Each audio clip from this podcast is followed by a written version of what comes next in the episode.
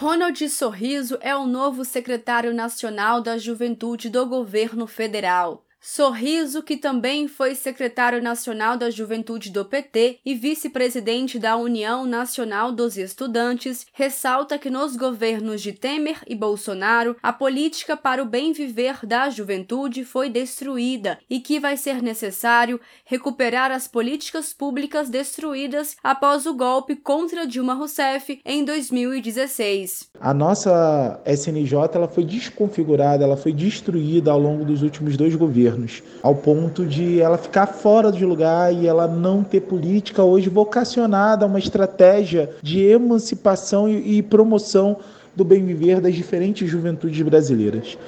A gente, é, nesse momento, vai revisar todo o trabalho que foi feito pelo grupo de transição da juventude, um trabalho excelente. A partir desse exame, ver o que, que a gente pode dar continuidade, o que a gente tem que resetar e o que, que a gente tem que descontinuar, tem que interromper. E nesses próximos dias, além da montagem da equipe, elaborar uma estratégia junto com o ministro Márcio Macedo para a gente conseguir direcionar a política de juventude para o rumo certo. Entre as propostas do secretário está o resgate do Plano Juventude Viva, que tem como missão reduzir e prevenir a violência contra a juventude brasileira, especialmente a juventude negra. O novo secretário também destaca a inclusão dos jovens no mercado de trabalho. Sorriso afirma ainda que pretende aproveitar currículos de beneficiários das cotas e do ProUni que estão desempregados, além de promover políticas de esporte, lazer e cultura.